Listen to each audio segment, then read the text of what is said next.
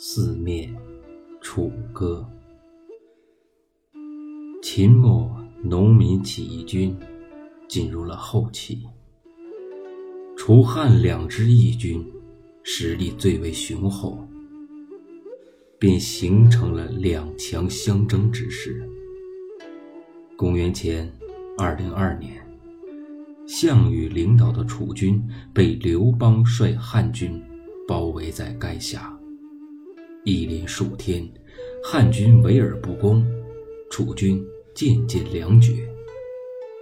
项羽自恃骁勇，屡次率兵突围，但是都以失败而告终。一天晚上，四周包围的楚军的汉军中有歌声隐约的传出。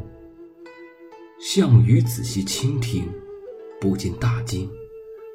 原来汉军所唱的歌谣，是楚地的民歌。项羽自号西楚霸王，楚地原本是他的大本营，而楚军中最精锐的八千江东子弟兵，都来自楚地。项羽听着四面传来的楚歌，惊呼道：“难道楚地已尽数被汉军所占？”他们军中怎么有如此多的楚人？楚军将士听到四周阵阵的楚歌，也和项羽一样，以为自己的故乡都被汉军攻占了。有的人心为之所动，也一起哼唱了起来；有的人想起了家中的老父、妻小，甚至失声痛哭。楚军阵地内一片哀嚎之声。实际上，汉军并没有完全占得楚地，汉军中的楚人也并不多。这四面楚歌，据说正是张良出的计策，意在让楚军军心动摇，故意唱的。汉军中听到阵阵的。楚歌传出的哭啼声，越发唱得起劲。由于汉军多日围困，楚军本已斗志全无，应听到四面阵阵楚歌，就更是人心崩散。许多人都趁夜出逃，有的逃回了家中，有的投奔了汉营。听到。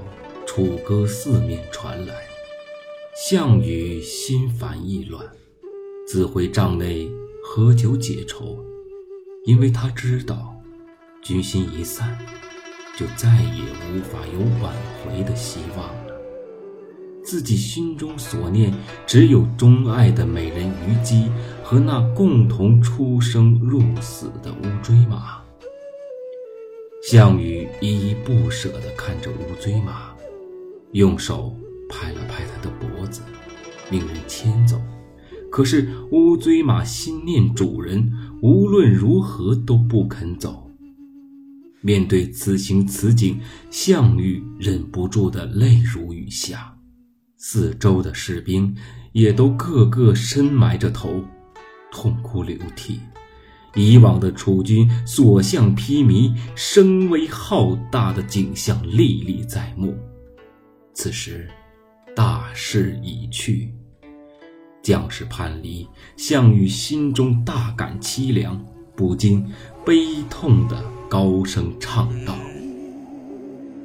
力拔山兮气盖世，时不利兮骓不逝，骓不逝兮可奈何？虞兮虞兮奈若何？”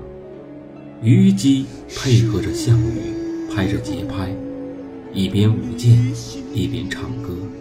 虞姬为了不让自己成为项羽的负累，听罢歌后便自尽了。项羽抹去了眼泪，一跃跳上了乌骓马，朝营外冲杀出去。张良一计攻心，四面楚歌，让楚军溃乱不已。随项羽突围的仅有八百余人，他们一路杀到了乌江岸边，只剩下区区二十余骑。项羽把乌骓马送给了乌江亭长，然后与身边仅存的二十余人，手持刀剑匕首，同汉军进行最后的殊死搏斗。他手刃了百名汉军将士，自己也多处受创。前有乌江相隔，后有汉军追兵。此时，乌江亭长撑着一只小船赶来。劝慰项羽先行渡江，返回楚地，仍可继续为王。项羽悲痛地说：“当年八千江东子弟随我起兵，信无一人存活，我哪有脸面去见江东父老？曾经的威风凛凛的西楚霸王，最终被逼在乌江自刎身亡。”